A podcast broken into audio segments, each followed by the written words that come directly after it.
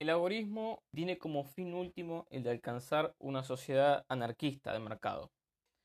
Para lograr esto utiliza una estrategia revolucionaria que se llama la contraeconomía, que es el mercado, el uso del mercado negro y del gris para combatir al Estado. En sí, la filosofía fue publicada en 1980 por nuestro padre filosófico, que es Samuel Edward Conkin, en la obra El Manifiesto Neolibertario. Previamente fue publicada en un libro de Neil Schulman, Alongside Night, en 1979, eh, una especie de, de novela tipo La rebelión de Atlas, pero con la utilización, con la explicación del algoritmo. En sí el agorismo se plantea, la mayoría de los agoristas se plantean en contra del capitalismo. Y creo que esto es algo importante de remarcar porque el capitalismo en sí es un sistema que es muy prostituido actualmente. Demasiado, diría yo. Eh, yo creo que la mayoría de la humanidad en sí debe creer que el capitalismo es el sistema que genera pobreza, desempleo, catástrofes, hasta mismo guerras, que si bien nosotros sabemos que no es así, o sea, el nivel de adoctrinamiento del Estado llevó a, generar la capacidad de hacer que casi toda la humanidad piense exactamente lo mismo sobre un tema específico. Entonces estamos luchando contra un leviatán, un leviatán rojo. Y es por eso que, creo yo, que es por eso que Conkin no utiliza el término capitalismo, y de hecho hasta lo rechaza y lo, pelea. Él utiliza el término libre mercado y anticapitalista. Eh, en sí sigue la definición de Hoskin, un escritor inglés que planteaba que el capitalismo en sí es un sistema que vive gracias a la alianza entre los empresarios y los políticos. Es un sistema que vive a base de la, de la predación del Estado.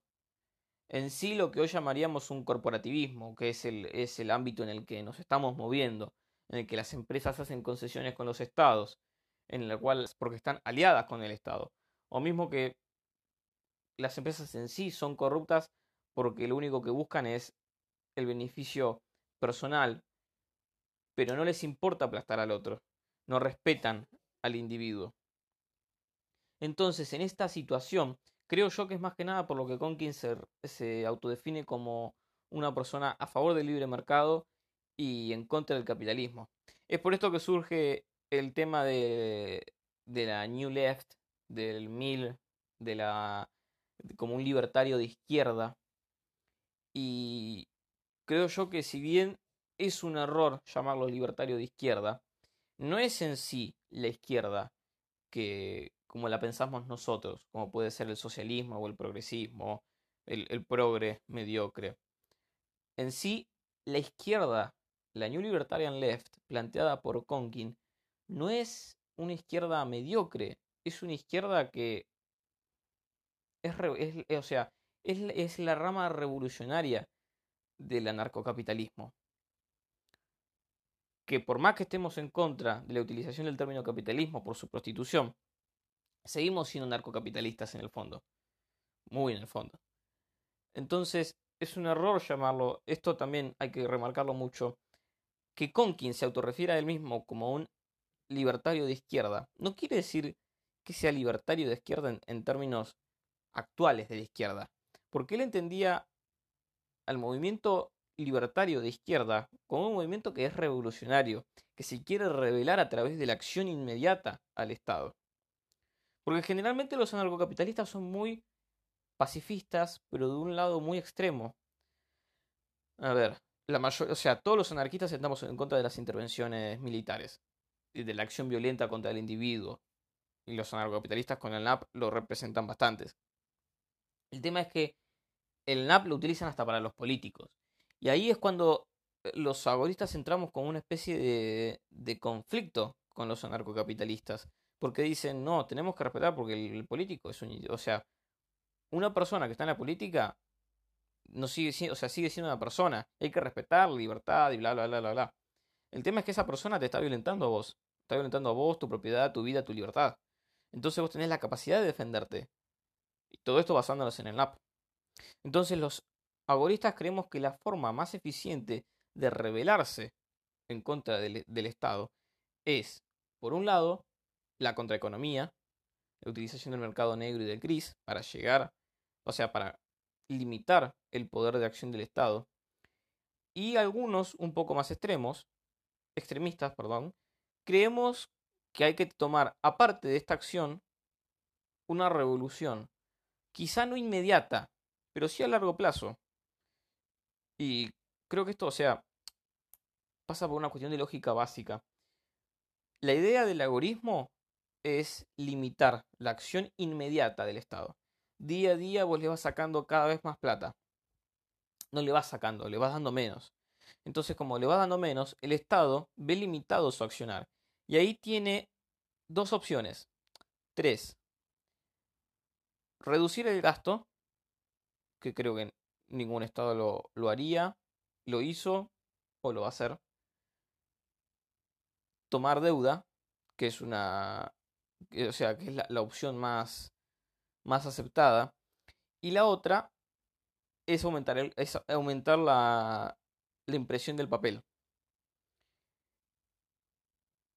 En los dos casos, en los dos últimos casos, se va a generar una crisis. Una crisis en el sentido de, si aumenta la emisión monetaria, va a significar que aumente la inflación. Cuanta menos plata le des al Estado, más va a aumentar la inflación. Entonces lo que se va a producir es una situación de descontento social y de rechazo hacia el Estado. Y ahí es, y esa en ese momento va a ser la puerta de entrada a la revolución y a la rebelión. Eh, eso en los dos últimos casos. En el primer caso lo que va a suceder es que limitar al Estado. El problema de esto es que no va a ser eterno. Esto no va a ser, eh, va a durar mucho. Los estados siempre, siempre que exista un estado, siempre va a tender a crecer. Y eso es algo infinito. Siempre va a estar, siempre va a pasar que si existe estado, va a crecer. Entonces, el objetivo es desestabilizar a la clase política. Entonces, para esto tenemos que utilizar medios económicos, como la contraeconomía, ya previamente mencionada, y el accionar inmediato de las personas. Comenzar una acción contra el Estado. Y esa acción contra el Estado también requiere un medio de comunicación, requiere un nivel de un nivel comunicacional muy importante. Hay que tener mucho cuidado con las palabras que uno utiliza. Porque cuando la gente escucha un relato, no se maneja por racionalidad, como dirían los objetivistas, siempre con la racionalidad en el medio, entre las cejas. El individuo, en escuchando un discurso y en casi todo momento de su vida, se maneja por las emociones, por los impulsos. Entonces nosotros tenemos que entender eso y tratar de utilizarlo a nuestro favor. Ponerle un, poner un eslogan tan sencillo como Estado igual pobreza, impuestos igual hambre y determinadas determinados eslogans que digan gráficamente, o sea, que sean tan gráficos y específicos que generen una movilización interna en las personas. Es lo que tenemos que lograr para poder sumar más gente al movimiento, tanto agorista como eh, anarcocapitalista, o sea, para cualquier movimiento hay que saber utilizar las palabras. Entonces, es importante cuidar los términos. cosas como capitalismo o libre mercado son palabras un tanto pesadas entonces, la utilización del término capitalismo es lo más políticamente, y esto sinceramente me da mucho cringe cuando leo poner en una descripción de Twitter políticamente incorrecto. Pero el término capitalismo es el término más políticamente político. Porque todas las personas sobre la faz de la Tierra, va, creo yo el 99%, creen al capitalismo como algo malo. Que que genera pobreza, que genera desempleo, que genera crisis, inflación, que genera guerra, muerte, hambre. O sea, ven algo al capitalismo como algo malo. Y tenemos que empezar a cambiar eso. Pero la única forma de cambiarlo es tratar de llegar a, su, a la, conciencia del individuo. Y eso se, hace, se logra a través de las palabras. Entonces, a mí, me gustaría que cada persona en su interior razone qué pasaría si vos vas a una discusión y le decís que sos capitalista y qué pasaría si vos vas a una discusión y le decís a la otra persona que estás a favor del libre mercado o mismo de las economías de mercado. Me gustaría saber cuál es, la, cuál es la reacción. Y en caso de que la reacción sea igual porque no comprende los términos, estaría bueno empezar a diferenciar los términos. Si bien todos entendemos el capitalismo como un sistema de, filosófico, moral, económico, político y demás, hay mucha gente que no.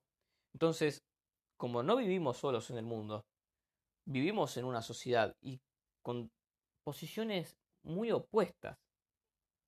El socialismo es algo tan, pero tan opuesto a lo que, pero demasiado opuesto a lo que nosotros planteamos, que son dos mundos.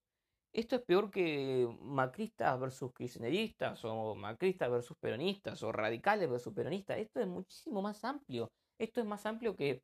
Esto, o sea, esto es más fuerte que URSS contra Yanquilandia.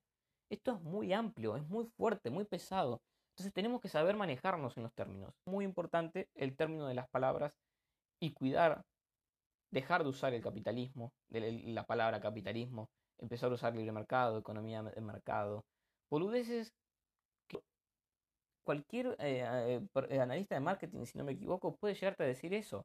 Las palabras pueden cambiar eh, sobre algo en un segundo. Si vos pones la palabra indicada en el momento indicado, tenés a la persona comiendo de la mano. Entonces hay que cuidar las palabras, hay que cuidar los términos y hay que empezar a articular una resistencia, tanto activa en el sentido de la acción inmediata, como inactiva en el sentido de el hecho de, pensar, de repensar, de transformar lo, las palabras, lo que pensamos, los escritos. Hay que empezar a hacer eso y esa es la única forma que tenemos eh, los saboristas y anarquistas en general como para poder lograr nuestro objetivo.